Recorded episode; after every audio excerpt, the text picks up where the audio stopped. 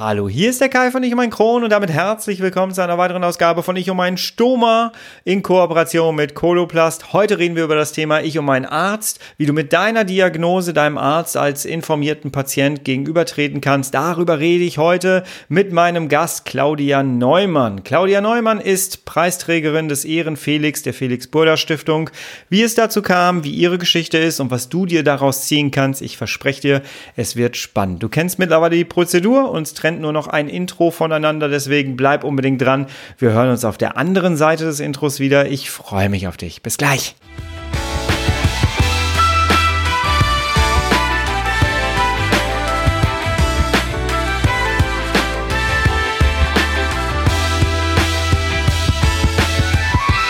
Herzlich willkommen zu einer weiteren Ausgabe von Ich um ein Stoma. Hallo, Tag. Ich hoffe, du bist schubfrei. Ich hoffe, du bist schmerzfrei. Ich hoffe, du bist ein informierter Patient. Warum das so wichtig ist, darüber reden wir heute hier. Jawohl, ich habe es gerade schon ein bisschen angeteasert. Ich darf gleich als Gast Claudia Neumann begrüßen. Claudia Neumann ist Preisträgerin des Ehrenfelix der Felix Burda Stiftung und sie hat wirklich eine ganz besondere Geschichte hinter sich, denn sie hatte Darmkrebs. Wie es dazu kam und was daraus geworden ist und ähm, ja, ich möchte noch gar nicht so viel verraten. Wir reden gar nicht lange drum rum. Bleib bitte unbedingt dran. Es ist sehr spannend und du wirst auch hören, was aus dieser äh, Preisverleihung eigentlich entstanden ist. Es ist eine unglaublich tolle Geschichte, aus der du dir ganz viel rausziehen kannst, denn wir werden dir mit an die Hand geben, wie du ein informierter Patient werden kannst und warum das eigentlich auch wirklich so wichtig ist. So, jetzt reden wir gar nicht drum herum. Ich wünsche dir ganz, ganz viele inspirierende, informierende und motivierende Momente in diesem Gespräch. Viel Spaß dabei.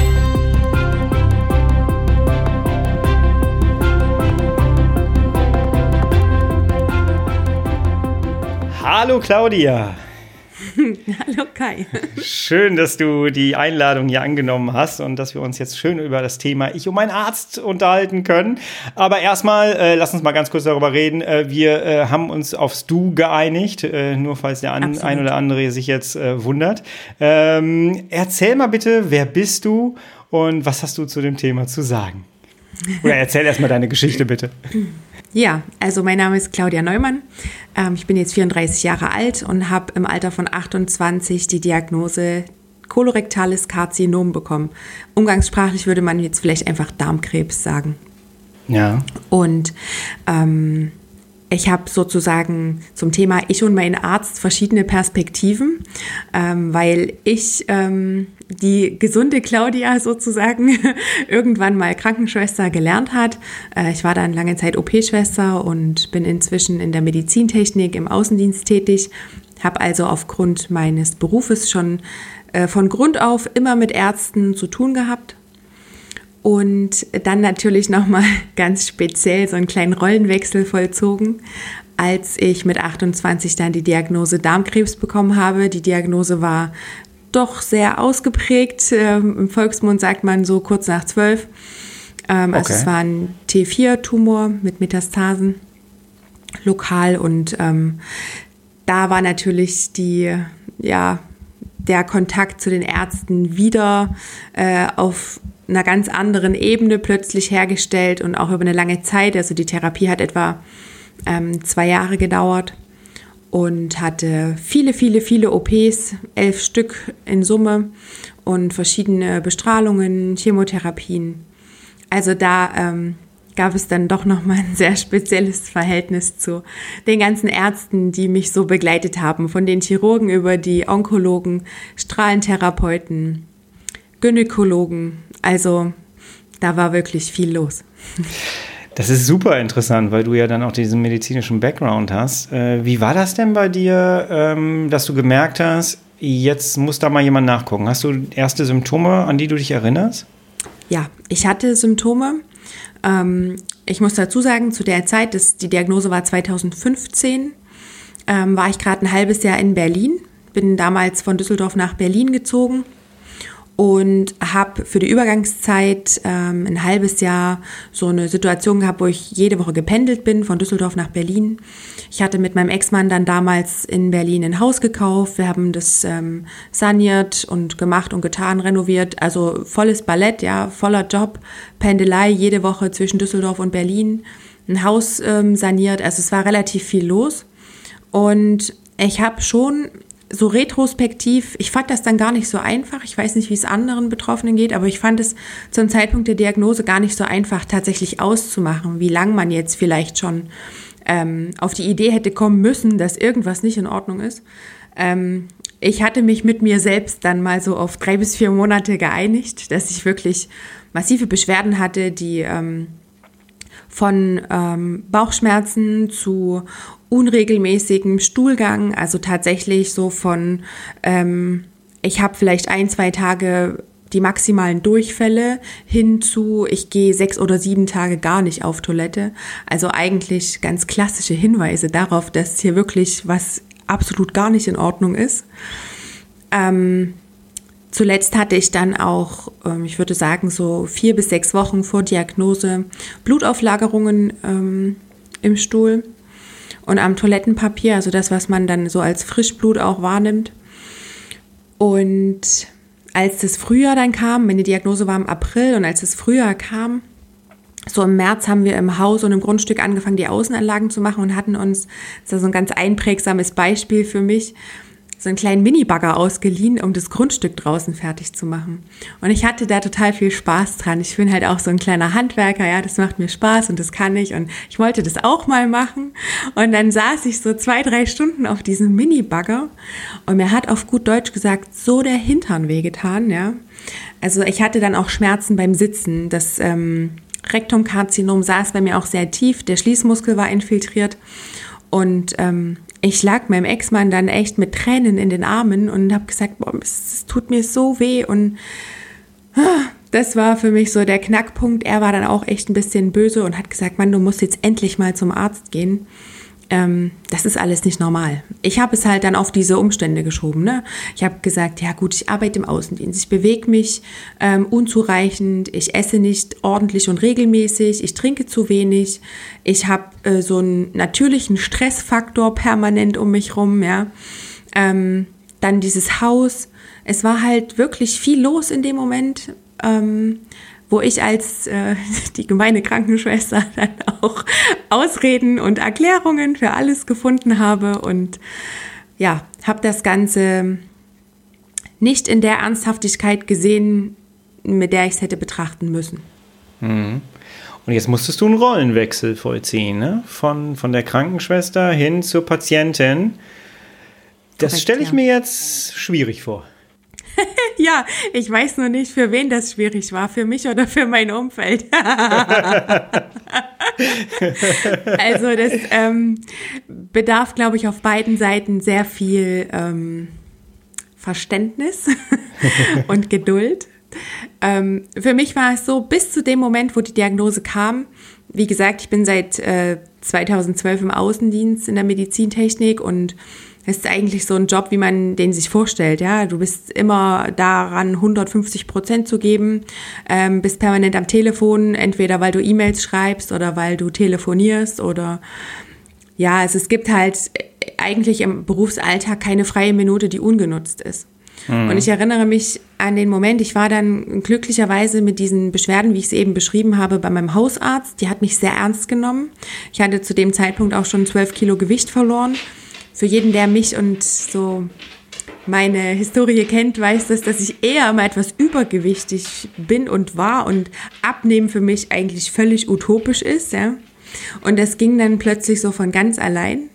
Das Abnehmen, ähm, das Blut, also diese ganzen Indikatoren, wie ich gerade schon gesagt habe, die ja doch sehr eindeutig waren, haben sie glücklicherweise sehr hellhörig werden lassen und sie hat mich sofort zur Darmspiegelung geschickt und der nächste glückliche Umstand war, dass in der Praxis eben auch ein Patient abgesagt hatte und ich schon eine Woche später zur Darmspiegelung gehen konnte.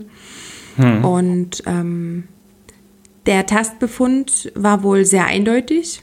ähm, der optische Befund dann auch.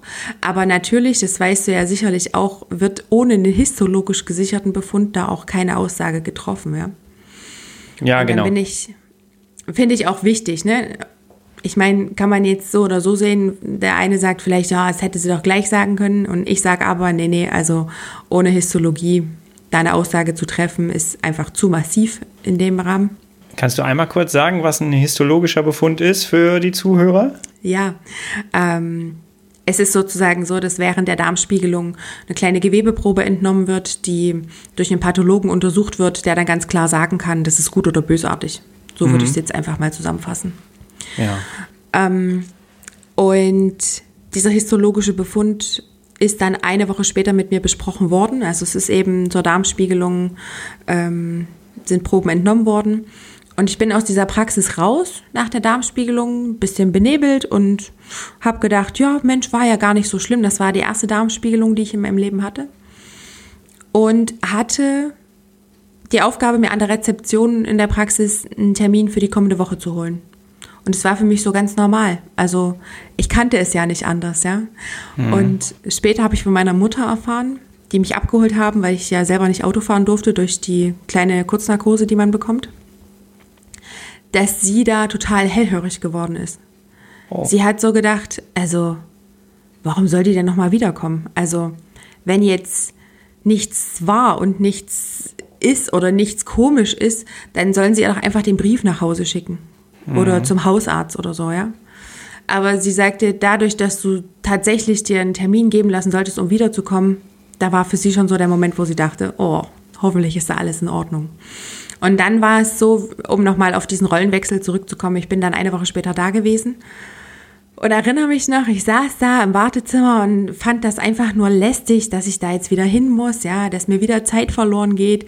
Ich war noch am Telefon, habe E-Mails geschrieben, als ich da saß und ähm, dachte so, mein Gott, ey, hoffentlich geht es schnell, hoffentlich muss ich jetzt nicht lang warten. Und ja, dann hat es keine drei Minuten gedauert und alles war anders. Es war einfach von jetzt auf gleich alles anders das kann man gar nicht, also dafür finde ich auch gar keine richtigen Worte, ja. Das ist, ich bin da rein und sie hat gesagt, ja, wir müssen jetzt uns irgendwie mal ein bisschen ernsthafter unterhalten und hat da dann auch keinen Hehl drum gemacht, hat gesagt, sie haben Krebs, also sie haben Darmkrebs und ähm, ziemlich massiv auch zu, zu dem, was ich jetzt schon sehen kann und ähm, sie hat dann vor Ort direkt ähm, einen Ultraschall gemacht noch von Bauchorganen, die man so schallen kann, Niere, Leber, die klassischen Organe, auch wo man vielleicht eine Metastasierung vermuten würde. Mhm. Und ähm, ich erinnere mich nur noch, dass ich die ganze Zeit nur noch geheult habe. also, äh, für mich war plötzlich so ein schwarzes Loch, was sich aufgetan hat und ich wusste nicht mehr, was jetzt zu tun ist. Okay. Und jetzt hast du gesagt, du hast elf Operationen hinter dir. Über was für einen genau. Zeitraum reden wir? Also die Diagnose war am 23. April 2015. Das war das Gespräch in der Praxis. Mhm. Dann ging das direkt los am 8. Mai. Da habe ich meinen Port bekommen. Da ist der künstliche Darmausgang angelegt worden. Ähm, da sind in meiner rechten Leiste Lymphknoten exploriert worden, um zu schauen, die waren in der Bildgebung irgendwie ein bisschen suspekt. Da hat man Metastasen vermutet, die sind ausgeräumt worden. Und ähm, da ich einmal geschlafen habe und man so ein paar Vorbereitungen treffen wollte, hat auch ähm, die Gynäkologie noch meine Eierstöcke sozusagen aus dem Strahlengebiet herausgezogen, weil so der, der das Rektum, der Enddarm, wie auch immer man ihn bezeichnen mag, liegt ja alles schön im kleinen Becken, wo natürlich auch bei, bei der Frau so die Organe vorhanden sind, um sich zu reproduzieren, Fruchtbarkeitserhalt, Hormoneerhalt, das waren alles Themen. Ähm, und da haben die Gynäkologen die Eierstöcke noch so ein bisschen verlegt, dass die aus diesem Gebiet der massiven Bestrahlung herauskommen, um jetzt Fruchtbarkeit oder auch eben die Hormone so zu erhalten, dass man sagen kann, das ist jetzt eine langfristige Lösung für die Patientin. Ja. Wie war das denn jetzt für dich als äh, jemand aus dem medizinischen Bereich? Ähm, kannst du für dich über dich selber sagen, dass du ein informierter Patient oder Patientin warst in dem Moment? Ka oder ist das so ein fließender Übergang für dich gewesen, weil jetzt betraf es ja dich selber? Ja, also dieses Thema speziell und die Fachrichtung Gastroenterologie hat mich in meiner medizinischen Laufbahn aus dem Beruf heraus nie begleitet. Natürlich hatte ich mal Patienten auf Station, wo man ähm, den Stoma-Beutel gewechselt hat. Ähm, oder natürlich hatte man in der Ausbildung vielleicht mal einen Praxiseinsatz für mehrere Wochen in der Gastroenterologie. Aber damals war ich 18. Ja, mhm. und man hat das gemacht, weil man es machen musste, aber man hat ja nicht die Voraussicht gehabt zu sagen, oh, das wird mal ein ganz wichtiges Thema in meinem Leben. Mein Fachgebiet in, im OP war die Urologie und insofern äh, kann ich die Frage weder mit Ja noch mit Nein beantworten. Aber natürlich ist es schon so, wenn du dann Befunde liest, gerade aus dem ersten Staging heraus, ja, also sozusagen diese Bestandsaufnahme zum Beginn der Erkrankung, ähm, dann liest du da natürlich Dinge und verstehst sie sofort. Also es ist ja jetzt nicht so, dass ähm, du da einen Befundbericht liest und nicht weißt, wovon die jetzt reden. Und ich erinnere mich an das erste Staging, da war ich für zwei, drei Tage in der Charité stationär aufgenommen. Ähm, das war etwa eine Woche nach Befund. Mhm. Und ähm, mein Ex-Mann war damals dann da, um mich abzuholen am letzten Tag des Stagings. Und es hat ewig gedauert, so wie man das aus dem Krankenhaus kennt. Ja, die Ärzte sind eigentlich den ganzen Tag beschäftigt, stehen im OP, sind in Ambulanzen oder sonst wo. Ähm, und die Stationsarbeit, so kenne ich es zumindest, findet dann irgendwann am Nachmittag statt, wenn so das Kerngeschäft vom Vormittag bis Mittag ein, einfach so ein bisschen erledigt ist. Und ich hatte halt, ähm, das war in dem Moment, glaube ich, mein Vorteil, bin dann zu dem Stationspfleger und habe gesagt, du pass auf, äh, ich bin eine Kollegin von dir und du hast jetzt die Aufgabe, mir meine Befunde auszudrucken und sie mir zu geben oder zu bringen oder ich hole sie mir in zehn Minuten bei dir ab. Also und es ist keine Frage, das ist eine Aufforderung an dich. und das, heißt, das hat das, ja ja, das hat er auch gemacht und dann saß sie auf meinem Bett und mein Ex-Mann war da, um zu warten, dass das Arztgespräch beendet ist und wir nach Hause fahren können. Und ich habe mir alles durchgelesen und ich habe immer nur so mit dem Kopf geschüttelt und habe gesagt, oh Mann, das ist nicht gut, das ist echt nicht gut. und habe meinem äh, Ex-Mann das Ganze ein bisschen übersetzt und habe ihm gesagt, was offensichtlich los ist. Und das Frustrierende war dann halt zwei Stunden später, dass das im Arztgespräch natürlich alles auch bestätigt worden ist und der Arzt klappte dann meine Akte zu und hat gesagt, es tut mir so leid. Da saß ich da und dachte, ja, das ist schön für dich, aber was machen wir denn jetzt? Also vom Leidtun passiert jetzt nichts. Würdest du dann sagen, dass du im Laufe der Zeit dann nochmal für dich ja eine informierte Patientin geworden bist? Weil ich habe jetzt so ein bisschen im Hinterkopf, viele haben so eine ähnliche Geschichte wie du und viele haben sich wahrscheinlich vorher mit ihrem Körper so gar nicht auseinandergesetzt. Das ist ja auch das, was man immer so an Rückmeldungen bekommt und plötzlich ist man in so einem, äh, in so einer Mühle de, äh, des medizinischen Apparats und ist auch erstmal überfordert. Kannst du da jetzt vielleicht auch noch mal aus einer anderen Sicht ähm, einen ein Tipp mit an die Hand geben? Was mache ich denn jetzt? Wie werde ich denn jetzt ganz schnell ein informierter Patient? Wie du hast gesagt, druck mir das Ding aus, ich lese es mir durch. Das kann jetzt auch nicht jeder sofort machen. Hast du da einen Ratschlag, was man machen könnte? Gibt's das? Also was ich persönlich immer erlebe, das äh, ging mir schon als Krankenschwester so und es geht mir auch jetzt so in meinem Job, wo ich im Außendienst bin und selber viele Sprechstunden für meine Patienten betreue und da immer so ein bisschen der Vermittler auch zwischen Arzt und Patient bin. Ähm, mein Eindruck ist der, dass Patienten, wenn sie ins Krankenhaus gehen, ganz viel Verantwortung und gesunden Menschenverstand an der Pforte abgeben und sich dem System offenbaren. Ja, um das jetzt also ganz sinnbildlich zu sprechen. Und mein Tipp ist, so gut wie möglich zu versuchen und so gut man das auch kann. Und ich weiß, dass das eine Gratwanderung ist, weil das eine psychisch belastende Situation ist, wenn man krank ist, ja, egal welche Erkrankung das ist, ob das was existenziell bedrohliches ist oder was, was einen in Anführungszeichen nur schlecht fühlen lässt ähm, oder ob das ein ganz natürlicher Respekt ist vor den sogenannten Göttern in Weiß, wie man sie ja oft gerne bezeichnet, ja. ähm, ich finde das ganz schwierig, aber ich würde jedem, der es kann, raten, den gesunden Menschenverstand bei sich zu behalten und Dinge nicht einfach nur hin und anzunehmen, sondern auch zu hinterfragen. Wieso machen wir das? Wieso passiert das? Wieso passiert das erst in drei Tagen und nicht gestern? Ähm, wieso ist dieses, wieso ist welches? Also so ein bisschen vielleicht in diese kindliche Natürlichkeit zurückzukehren und alles so zu hinterfragen, ja? Ähm, vielleicht auch die Frage, was passiert eigentlich in meinem Körper? Ja, genau. Genau, weil je, je mehr äh, Verständnis da ist, desto leichter ist natürlich auch die Akzeptanz der Erkrankung und auch der Therapie natürlich, ja.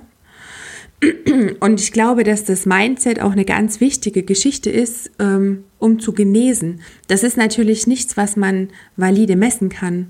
Messbar sind Blutwerte, messbar sind Tumorausdehnungen, ja, messbar sind all solche Dinge, aber nicht das, was in deinem Kopf passiert. Aber wenn du ähm, eine Augenhöhe mit den Medizinern, die dich umgeben, erreichst, da rede ich jetzt nicht nur von Ärzten, da rede ich von dem gesamten Personal, was zur Therapie um dich herum ist. Krankenschwester, Stomatherapeuten, Wundexperten, Ärzte, Physiotherapeuten. Also die Liste ist ja sehr lang. Ähm, und wenn dort so eine Kommunikation auf Augenhöhe geschieht, ähm, glaube ich, ist beiden Seiten viel geholfen, weil die Seite, die die Expertise darstellt, äh, überstülpt dir nichts, weil sie genau wissen, sie können dir nichts einfach überstülpen, weil du es hinterfragen wirst. Und du selbst hast für dich auch die Sicherheit, du verstehst einfach, was mit dir passiert. Und das finde ich ganz wichtig. Ja, auf jeden Fall. Ähm, das ist sehr interessant, dass, dass, du das so sagst, weil das unterstützt tatsächlich das, was ich erlebt habe. Ich bin nach meinem Darmriss zu meinem Gastroenterologen. Äh, ich saß da im Büro und saß ihm das erste Mal gegenüber. Und das, was er mir als allererstes gesagt hat, ist das, was du gerade gesagt hast. Äh, ihre erste Aufgabe ist, sie müssen mit mir auf Augenhöhe reden. Sie müssen sich so gut über ihre Krankheit informieren, dass sie, äh, dass ich sie nachts wecken könnte per Anruf und sie mir genau erklären, welche Krankheit haben sie, was wurde in der Operation mit ihnen gemacht, weil dann können sie mit jedem meiner Kollegen auf Augenhöhe reden und das ist wichtig. Äh, und ich habe das damals überhaupt nicht verstanden, weil ich dachte, ich hatte genau dieses Bild von Ärzten im Kopf wie du äh, gerade gesagt hast, nicht wie du, sondern wie du es gerade gesagt hast, dieses Halbgötter in Weiß, ich gebe meine Verantwortung ab an den Arzt, der soll mich wieder gesund machen, bitte, dafür bin ich jetzt hier und habe meine Zeit hier investiert, dass ich hier hingehe. Und äh, plötzlich sagt der mir, ich muss auf Augenhöhe kommen. Wie soll ich das denn machen ohne Medizinstudium? Das war noch eine ganz andere Denkweise. Und mittlerweile muss ich ehrlich sagen, ich bin ihm so dankbar, dass er das gemacht hat und mir das so gesagt hat, weil mittlerweile, ja, kann ich mit allen Ärzten ähm, ganz anders reden. Und ich kann selber meine, meine Blutwerte lesen und meine, meine ganzen ja. Befunde da auch selber lesen. Das war natürlich erstmal so ein Schritt, okay, ich habe meine die eigene Verantwortung für meinen eigenen Körper, für meine Krankheit und auch für meine Genesung. Und genau. der Arzt hilft mir jetzt bitte dabei. Aber ja. das war ein langer Schritt, oder? Absolut. Das ist, das ist auch eine Gratwanderung insofern, dass du dann nicht auch als Klugscheißer dastehst. Ja. Um das mal ganz klar so zu sagen. Ne? Ähm, ich hatte da in der Nachsorge dann die ein oder andere Situation in der Praxis auch. Ich wollte zum Beispiel immer meinen Tumormarker gerne mit abgenommen haben als, als Blutwert. Ja? So, so für mich, ich wollte das einfach sehen. Das braucht der Kopf und ich finde das auch gut, dass das in der Historie dann steht, dass der Tumormarker einfach im Verlauf konstant zu sehen ist. Es war mir einfach wichtig diese Diskussion, die ich da mit den Schwestern führen musste, da wirst du welk, ne? Und das ist sowas, da, also, da muss ich auch echt, ich bin dann schon so ein, ich bin Witter von Sternzeichen, ja. Und das ist eine herausfordernde Situation für mich dann, ja. Dass, ich jetzt einer Schwester erklären muss, dass ich das haben möchte. Also da war ich schon so unter Umständen an meinen Grenzen, ja, und dachte, oh, bitte, bitte, mach es doch einfach. Was ist das Problem, ja? Oh, da, da muss ich mit der Ärztin sprechen. Ja, dann mach es doch bitte. Ich kenne ich kenn das so gut. Äh, ich, hab, ich muss gerade die ganze Zeit lächeln, weil das mit den Tumormarkern hatte ich auch, weil ich nämlich nach meinem Darmriss dann echt Schiss hatte, dass ich da jetzt noch irgendwas anderes bilde und, und jetzt wollte ich ja. ganz gerne das gesamte Bild haben. Und ich habe immer gesagt, macht alles mit, macht von mir aus jedes Mal das große Blutbild mit. Am Ende musste ich auch erst ein bisschen diskutieren, ja, nee, am Anfang. äh, irgendwann habe ich dann gesagt, ich zahle das auch. Und äh, ab dann war irgendwie gut. Und äh, aber irgendwann haben sie, glaube ich, rausgekriegt, dass ich es wirklich ernst meinte und dass ich das gerne äh, wirklich für meinen Kopf auch brauche. Das, was du ja, sagst. Genau. Der Kopf braucht das dann einfach auch. Ja. Ne? Du brauchst ja. es schwarz auf weiß. Und äh, ja, und dann, dann hätte man ganz gerne auch, aber da muss man natürlich erstmal hinkommen, ne? Ja, und das ist das, was ich meine. Das ist so diese Eigenverantwortung und dieses nicht einfach alles so hinnehmen. Also mhm. ich meine, wenn die Nadel einmal im Arm steckt zum Blut abnehmen, dann sollte man doch auch alles gleich erledigen und nicht danach dann die Befunde nach einer Woche haben und sagen, ja, wo ist denn der Tumormarker? Ja, den haben wir nicht abgenommen. Ach naja, dann machen wir das in einem halben Jahr. Nee, das machen wir nicht. Das ist eure Verantwortung, das jetzt zu tun. Und dann äh, kann ich erwarten, dass sowohl meine Experten ringsherum als auch ich nicht nur von der Wand bis zur Tapete denke, sondern jetzt weiß, was hier wichtig ist und alles auf dem Schirm habe, was notwendig ist, um die Nachsorgen ordentlich machen zu können. Bei dir schwingt sehr, sehr viel mit an, ich kümmere mich, ich stehe für mich selber ein, ich kümmere ja. mich um mich, ich hinterfrage ganz viel, äh, eigentlich alles. und wenn ich Fragen habe, stelle ich sie. Das schwingt ja. bei dir sehr mit. Und ich glaube, da kann, kann sich der Zuhörer auch vielleicht so, einen, so einen kleinen Leitfaden ranziehen. Wenn ich etwas nicht verstehe, dann frage ich. Und zwar so lange, bis ich es verstehe. Wäre das ein Anfang, den man machen kann, um Absolut. sich nicht dem auszusetzen, wie du es vorhin gesagt hast? Ja, wichtig finde ich auch, vielleicht ist das ein wichtiger Hinweis oder ein wertvoller Tipp, ähm, sich Dinge aufzuschreiben. Weil so eine Visite im Krankenhaus die muss häufig sehr zügig gehen, weil der Plan streng getaktet ist. Und sobald man, egal ob das vielleicht schon beim Hausarzt oder auch im Krankenhaus dann, wo auch immer Situationen auftreten, würde ich den Leuten empfehlen, die ein Problem haben, sich Dinge aufzuschreiben, sich vielleicht bis zum nächstmöglichen Zeitpunkt ähm, über verschiedene Fragen, die sie haben, im Internet zu informieren was nicht heißen soll, dass sie dann Dr. Google befragen und der mit allem recht hat, aber trotzdem einfach mal so einen ersten Eindruck von Dingen verschaffen. Und was ich auch immer sehr wichtig fand, das war speziell jetzt bei mir so, weil ich durch die Chemotherapien auch unheimlich unkonzentriert und vergesslich gewesen bin. Ich habe immer noch jemanden mitgehabt, der das Ganze ja. auch nochmal gehört hat. Ähm, und da kam dann danach auch nochmal so ein Dialog zustande, ja, mit demjenigen, der bei mir mit war. Das waren Elternteile oder mein Ex-Mann damals, ja. Und da hat man sich dann schon so nochmal ausgetauscht und hat gesagt, wie, wie, wie hat er das jetzt gemeint oder hast du das verstanden oder habe ich das anders verstanden als du? Und daraus habe ich mir, ich habe wie so eine Art kleines Tagebuch dann auch immer geführt, wo ich mir Dinge aufgeschrieben habe und die Möglichkeit das nächste Mal bei dem Arzt genutzt habe und gesagt habe, so, das sind meine drei Fragen und das wäre schön, wenn wir darauf eingehen können. Ja, genau so habe ich das auch gemacht. Wir haben alle ein Handy dabei, immer, und da gibt es ja. eine Notizfunktion und da kann man wunderbar sich vorher Notizen machen, so im Laufe einer Zeit. Man weiß ja meist, manchmal auch seine Arzttermine vorher schon, jetzt genau. außerhalb des Krankenhauses, äh, aber dass man das da einfach sammelt und kurz vor dem Termin vielleicht nochmal zusammenstreicht, was ist jetzt davon noch aktuell und was möchte ich gerne fragen. Ich habe das genauso gemacht mit meiner Frau. Meine Frau war mit dabei teilweise bei den Visiten und wir haben uns im Vorfeld unterhalten, was möchten wir jetzt eigentlich geklärt haben und dann hatten wir eigentlich so diese Rollenverteilung Einstellung, äh, ich Patient, frage zwischendurch und wenn ich was aus dem Vorgespräch mit meiner Frau zusammen irgendwie vergessen hatte, aufgrund der Medikamente, was ja wirklich so ist, ähm, dann äh, stellt sie die Fragen.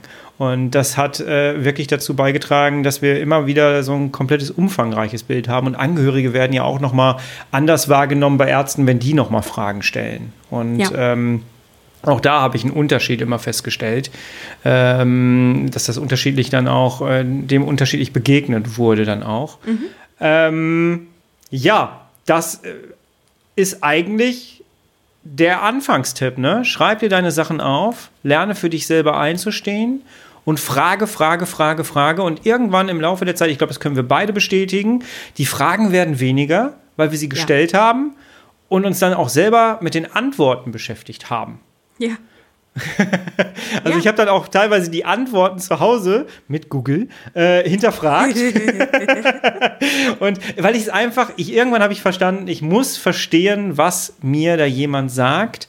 Ähm, und ich habe es dann noch so gemacht, ich weiß nicht, ob du das auch gemacht hast. Ich habe mir dann meinen Gastroenterologen mit an die Seite genommen zu meinem Internisten.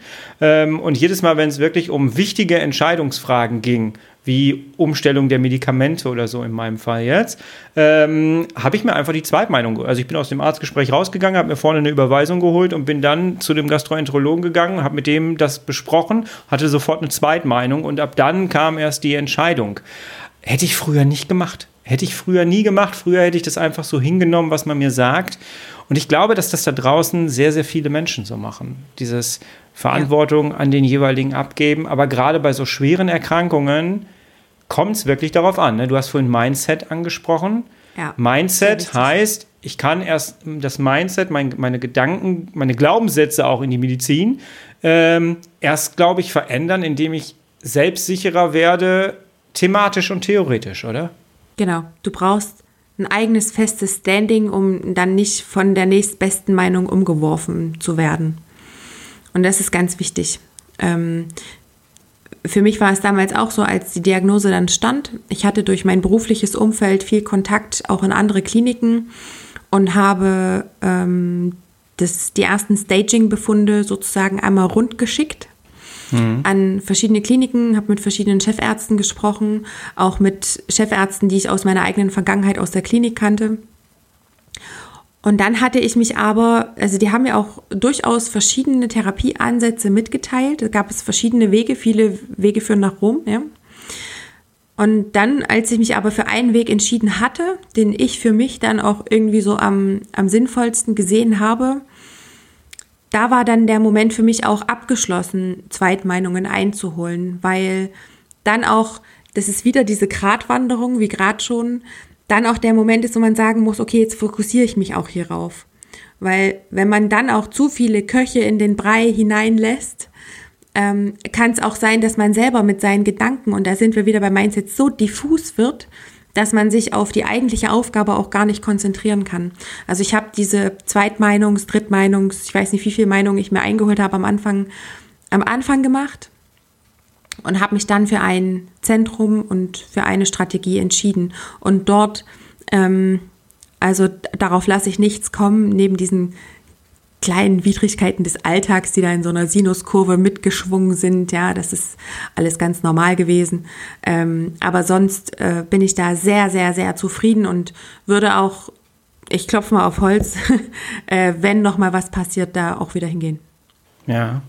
Ich äh, habe noch eine kleine Anekdote, die ich hatte mit dem Learning, äh, und zwar im Krankenhaus tatsächlich. Äh, ich wurde dann irgendwann gefragt, weil ich schon ein besonderer Fall war. So ein Darmriss hatte man da offensichtlich auch nicht alle Tage mit der ganzen mhm. Diagnostik und so.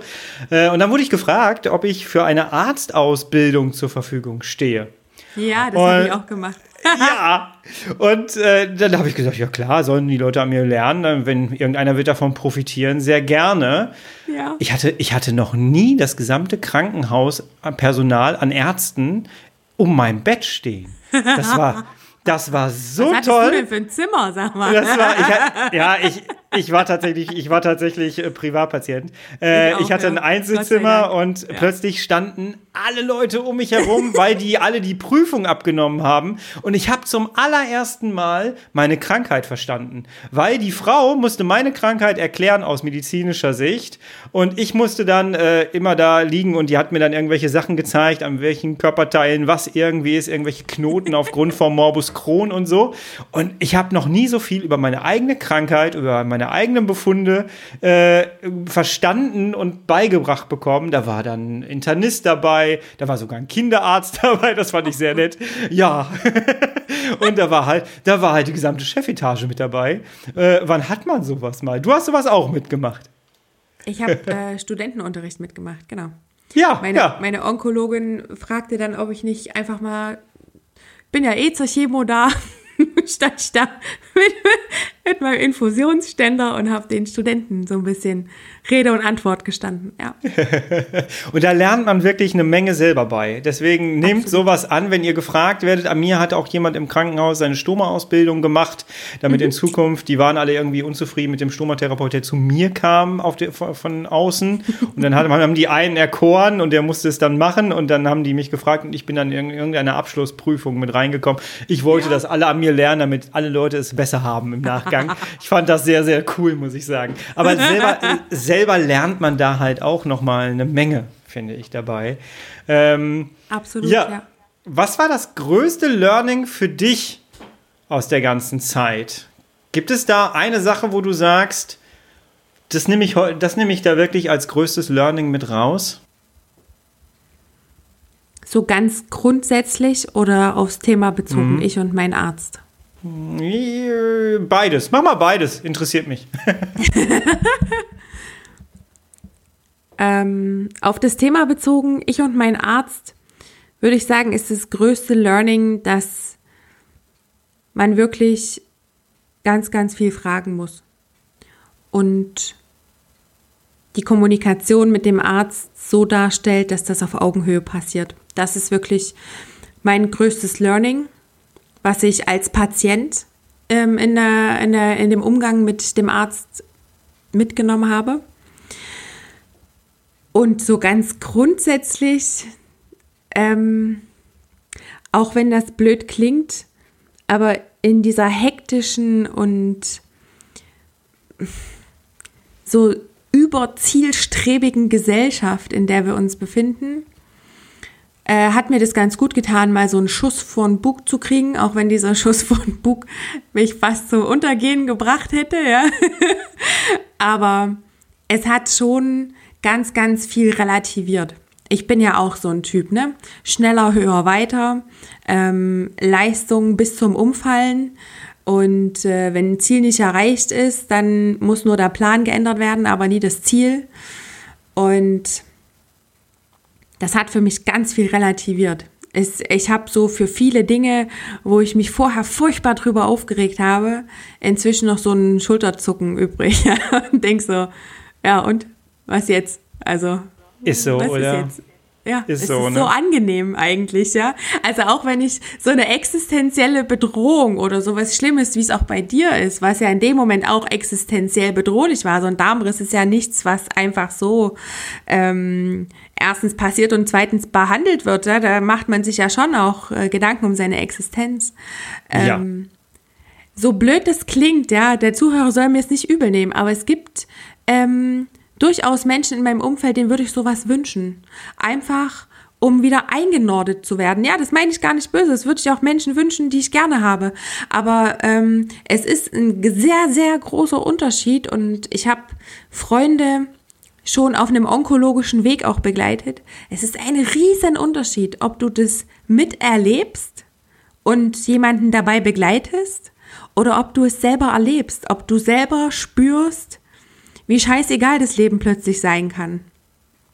Und so meine ich das. Ich glaube, es ist die Endlichkeit, die einem dann ja. auch bewusst wird. Ne? Das war bei so mir greifbar. so der Fall.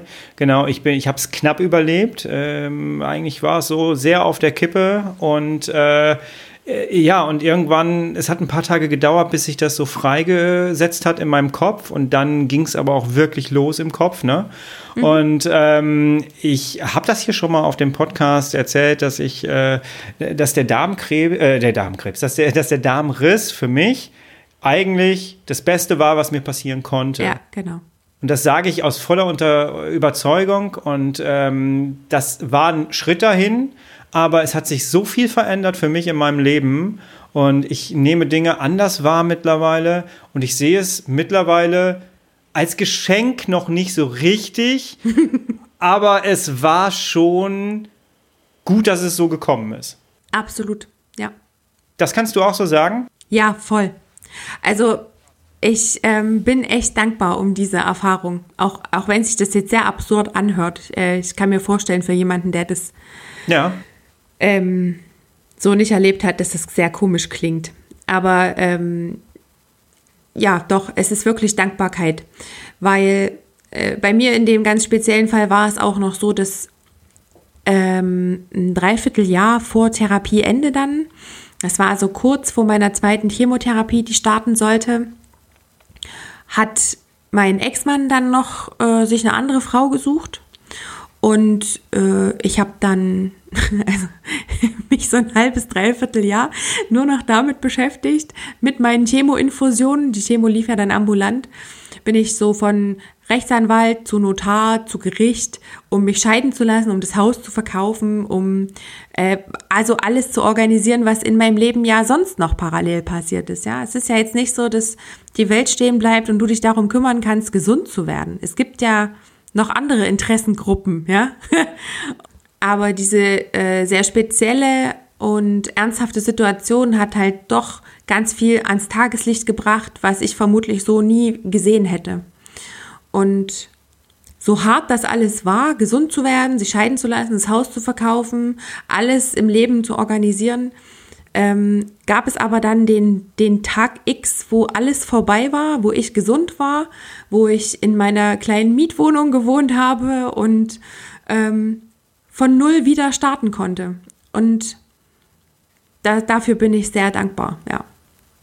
Starke Geschichte, starkes Statement auf jeden Fall. Ich habe mich nach meiner Geschichte dazu entschieden. Ähm, ich möchte gerne ähm, anderen Menschen einen Teil davon weitergeben. Ich bin Sozialarbeiter als Beruf und systemischer Coach und ich habe gesagt, ich äh, verknüpfe mein fachliches Wissen mit dem, was ich äh, hinter mich gebracht habe und versuche anderen Menschen eine Abkürzung zu geben, weil ich halt zehn Jahre mit Schmerzen durchs Leben gegangen bin. Die zehn Jahre sind weg für mich jetzt irgendwie. Ne? Ja. Und ich wollte ganz gerne anderen Menschen ähm, ja die Möglichkeit geben, so eine Abkürzung vielleicht durch einen Podcast zum Beispiel zu finden. Mhm. Du hast dich aber für was anderes entschieden und äh, das äh, möchte ich ganz gerne jetzt zum Schluss auf jeden Fall mit dir nochmal besprechen.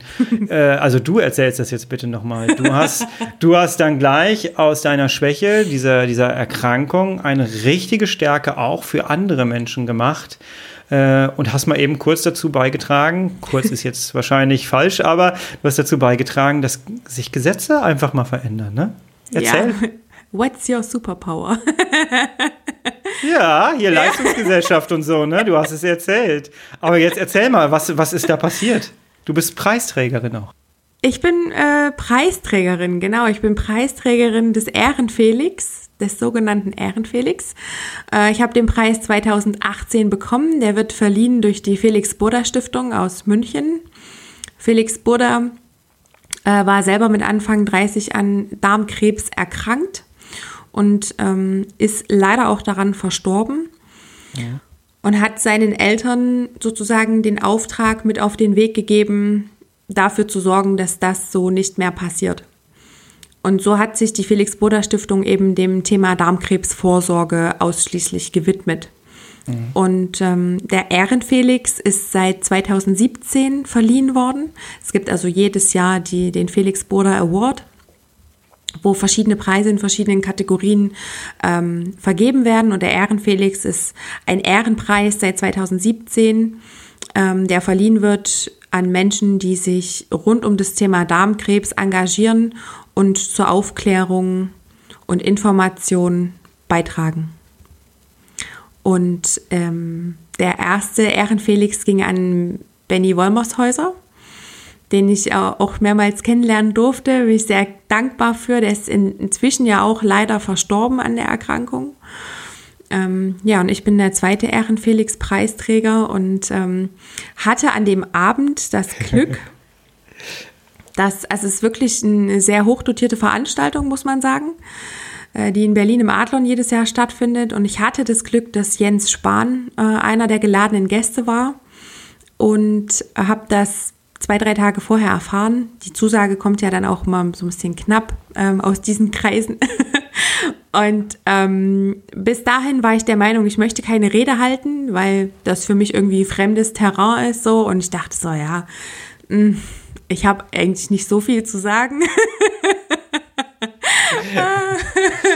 und das hat sich dann geändert. als, ich, als ich gehört habe, dass Jens Spahn kommt, habe ich gesagt, okay, dann möchte ich doch ein bisschen was erzählen. Und ich habe mich sozusagen seit 2016 in der Deutschen Stiftung für junge Erwachsene mit Krebs engagiert Und dort kümmert man sich sozusagen um die Belange von jungen Krebspatienten im Alter von 18 bis 39. Und das hat ja ein unfassbares ähm, Potpourri an Themenkomplexen, die uns ähm, betreffen. Mein ganz spezielles Thema, wo ich auch schon bei vielen Abgeordneten des Bundestags mit der Stiftung gewesen bin, war die ähm, Kryokonservierung, ganz speziell die Finanzierung dieser, weil eben festgestellt worden ist, wenn man sich mit der Materie tiefergehend beschäftigt, dass wenn wir jungen Krebspatienten eben einer Therapie unterzogen werden, die unsere Fruchtbarkeit beeinträchtigt, und zwar in einem Maß, dass man von Unfruchtbarkeit sprechen kann, und wir gerne dagegen etwas tun möchten, dann müssen wir das selber bezahlen. Und ähm, das ist so für mich was, ja, so den klassischen Widder, der sagt, nee, nee, nee, das äh, machen wir so aber nicht. und ja, da hatte ich, wie gesagt, im Vorfeld dieser Preisverleihung schon verschiedene Termine ähm, mit der Stiftung bei diversen Abgeordneten und habe dann eben gedacht, naja, Mensch, jetzt ist der Chef da. jetzt sprechen wir mal mit ihm direkt. ja, und ähm, das war so erfolgreich. Ich meine, das kann man sich im Internet alles angucken. Da gibt es zahlreiche Artikel, wenn man meinen Namen googelt und es, ich bin nicht die Fußballreporterin, dann geht es um mich und den Ehrenfelix und die Kryokonservierung. Da gibt es zahlreiche Videos bei YouTube, kann man sich alles angucken und schlussendlich ist es so, dass ähm, ich in verschiedenen Sitzungen und Ausschüssen und so etwa ein Jahr nach der Verleihung mit Jens Spahn viel zusammengearbeitet habe. Und ja, nun endlich, dann ein Jahr danach, der ähm, Bundespräsident unterschrieben hat, so wie das eine Gesetzgebung einfach verlangt. Und jetzt ist es so, dass wir aktuell noch darauf warten, dass ähm, da so ein, zwei, drei ähm, politische Schnittstellen noch ihr Servus dazu geben und dann hoffen wir, dass das ab Q2, Q3 spätestens dieses Jahr in die Praxis umgesetzt werden kann. Dass also junge Krebspatienten, junge Betroffene ihre Kryokonservierungstherapien ähm, bezahlt bekommen. Ich liebe so, diese Geschichte. Das, das, ist, das ist so toll. Das ist so eine wunderbare Geschichte, das äh, vor allem mit deiner Geschichte verknüpft ähm, es ist einfach klasse. Es zeigt, dass man tatsächlich äh, von der Diagnose hin über die Behandlung tatsächlich am Ende sogar noch etwas für andere Betroffene wieder mitmachen kann und mitgestalten kann. Respekt, wirklich Respekt. Ja, vielen Dank. Also es hat ein Freund letztens auch so niedlich formuliert, da ging es auch um, ja, also die sind gerade sozusagen schwanger und wussten nicht, ob sie mir das so richtig sagen können, waren da so ein bisschen verhalten, weil bei mir auch Unfruchtbarkeit im Raum steht.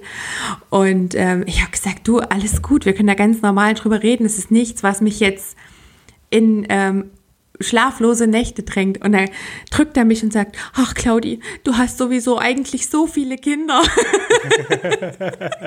von denen du gar nicht weißt. ich sage ja, wahrscheinlich.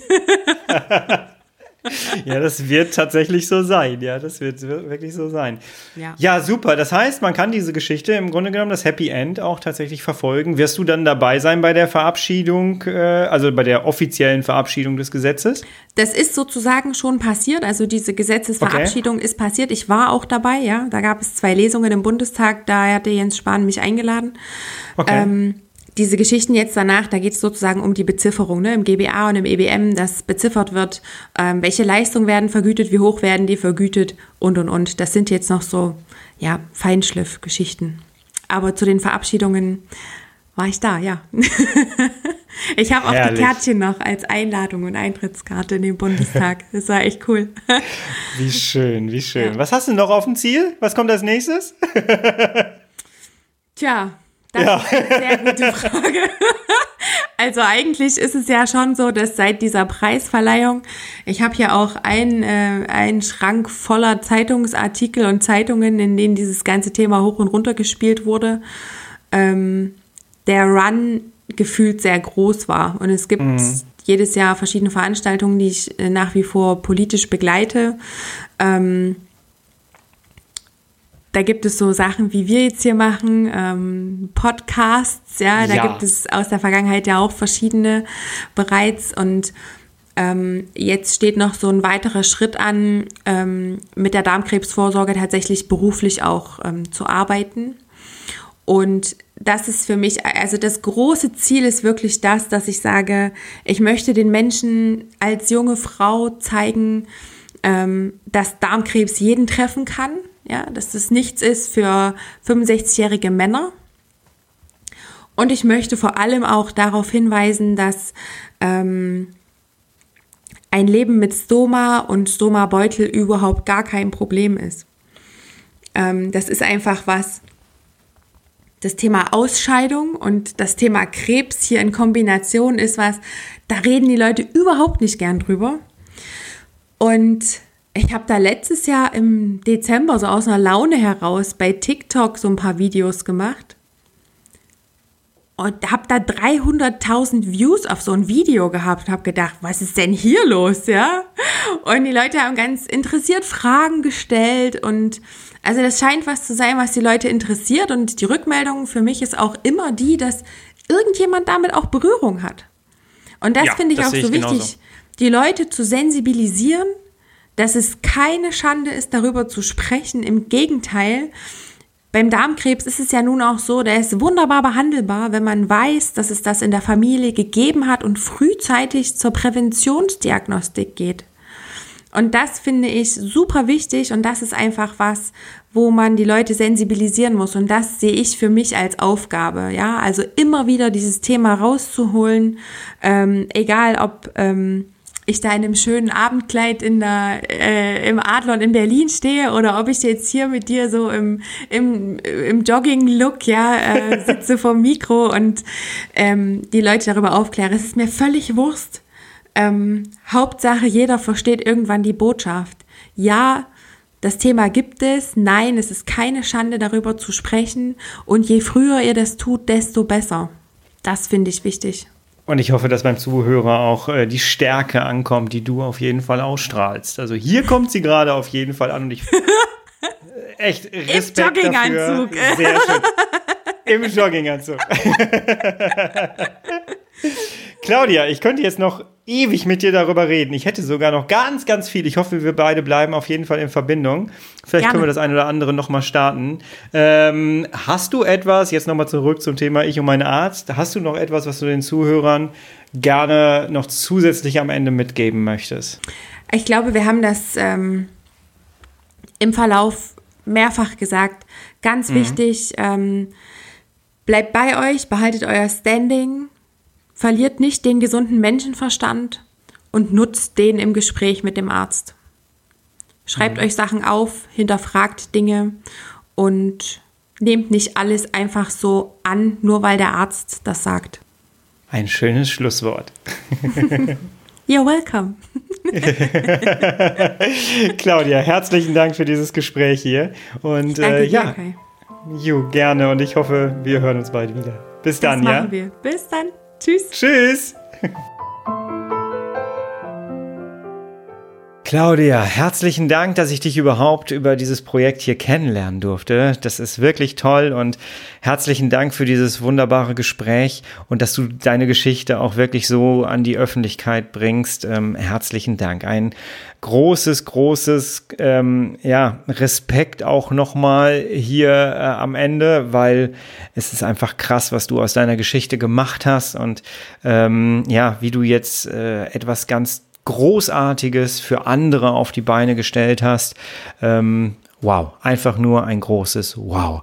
Was mir jetzt am Ende nochmal sehr wichtig ist, und ich glaube, das ist auch in Claudias Sinne, wenn ich es nochmal betone, ähm, wir haben jetzt die ganze Zeit darüber gesprochen, wie wichtig es ist, als informierter Patient und als aufgeklärter Patient auf Augenhöhe mit deinem Arzt in Verbindung zu treten.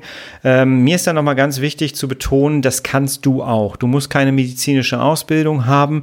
Äh, ich habe sie auch nicht gehabt. Am Anfang stand ich vor einem riesengroßen Wald, wusste gar nicht, wo ich jetzt anfangen sollte und habe dann einfach angefangen mit Google und habe mich über meine Krankheit informiert. Äh, und wenn ich das geschafft habe, mit meinem Arzt oder mit meinen Ärzten auf Augenhöhe zu kommunizieren, dann kannst du das definitiv auch. Ähm, das ist mir jetzt nochmal ganz, ganz ähm, wichtig gewesen, das am Ende jetzt nochmal dir mit an die Hand zu geben.